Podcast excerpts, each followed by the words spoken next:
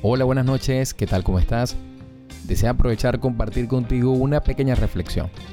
Viendo hoy un documental en la televisión sobre el COVID-19, al ver las imágenes, los datos que se tienen, las noticias, al terminar el programa no pude más que sentir miedo, angustia, temor.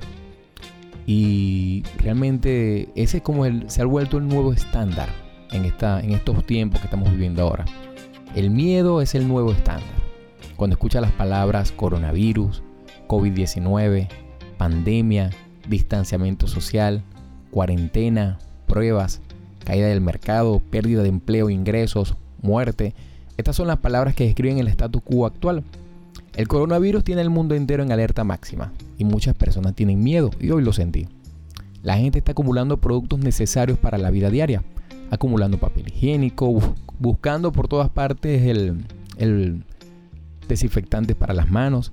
Las imágenes de los estantes vacíos se están volviendo virales. Las empresas están cerrando. Las noticias sobre el virus mortal están por todos lados. Eso es suficiente para que alguien se sienta ansioso y temeroso.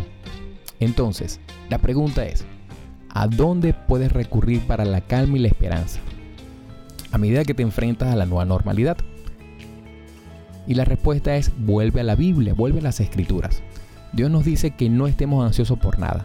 Lleva tus preocupaciones a Él en oración y su paz que trasciende o sobrepasa todo entendimiento mantendrá nuestros corazones y nuestras mentes en Jesucristo.